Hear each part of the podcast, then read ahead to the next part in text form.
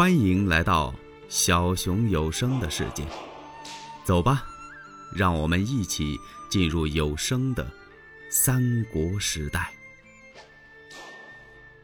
关云长在黄河渡口刀劈了秦琪，他保着二位皇嫂渡过了黄河，这算来到袁绍的地界了。云长将军保皇嫂千里走单骑，过了五关斩了六将，这是。迫不得已呀，云长将军也不愿意这么做，他觉得对不起曹丞相。可是事已至此，以后如果有和曹丞相见面的机会，我再跟他解说一番，把我这苦衷啊再跟他说说。云长正要奔袁绍那个地儿去，幸亏呀，孙乾赶过来，说是刘玄德已经不在袁绍那儿了。刘备一看，和袁绍这人无法相处，所以呀，刘备找了个机会脱身，到鲁南会合刘辟去了。孙乾特意赶来给云长送个信儿，怕云长到袁绍那儿遇害。云长将军这才把去的方向调转了，催动车仗直奔鲁南。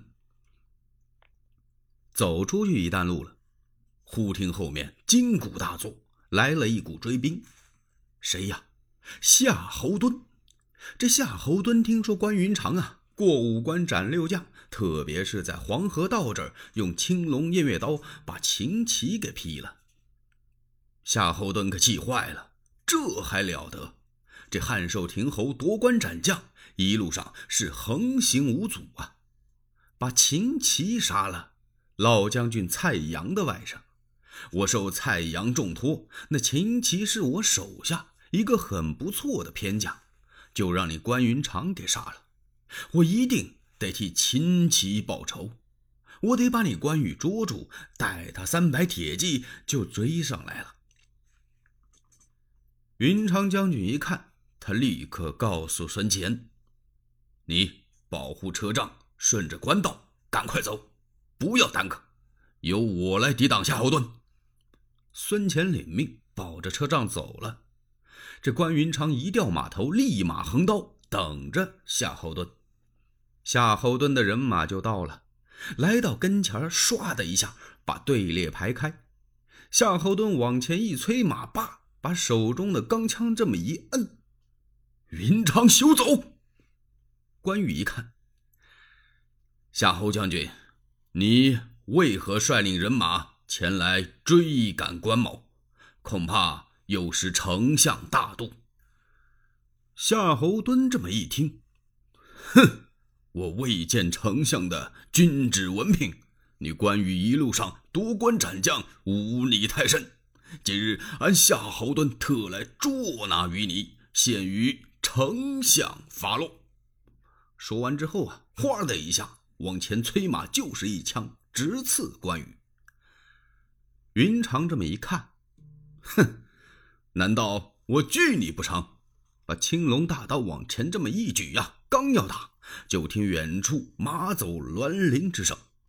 二位将军住手！哗！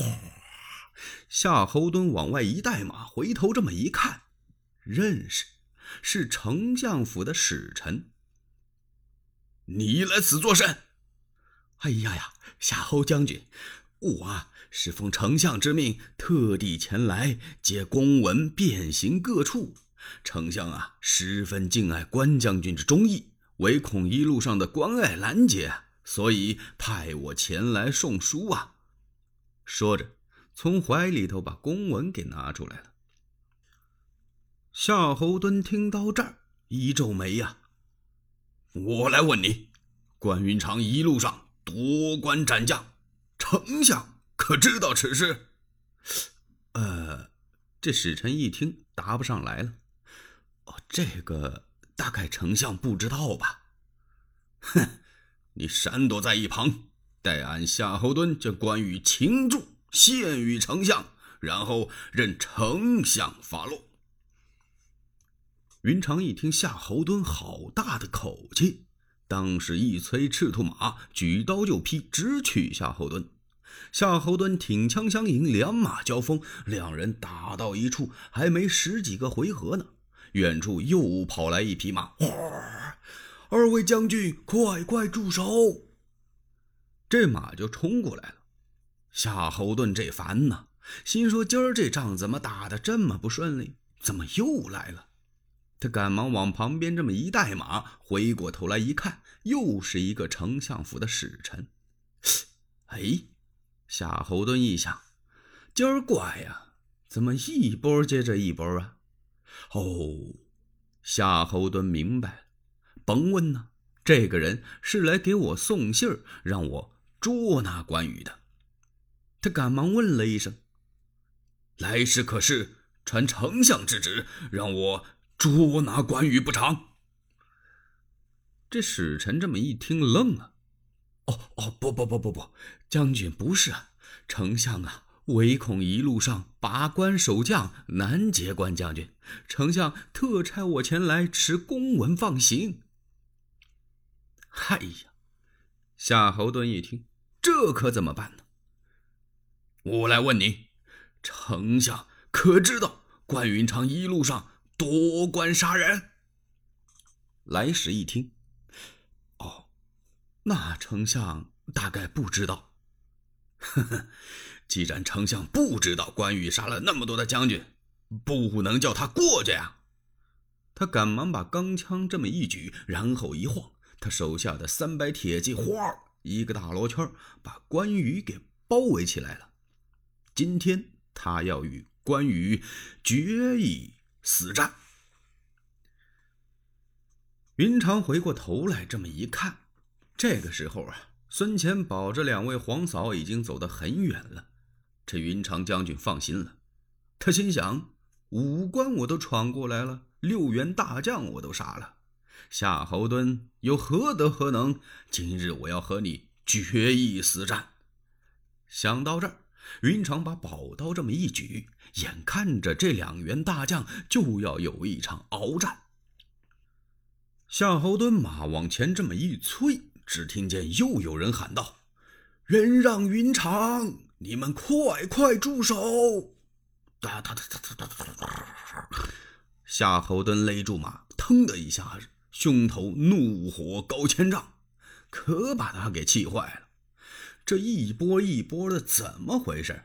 刚一打起来就有人来，刚一打起来又有人来，他头还没回过来呢，只见一匹战马唰的一下就插到了云长和夏侯惇的正中。这位来的冲啊，和刚才那二位使臣不一样，这位直接跑到战团里边来了。夏侯惇和云长一看，都认识，原来啊是张辽张文远将军，怪不得这么冲。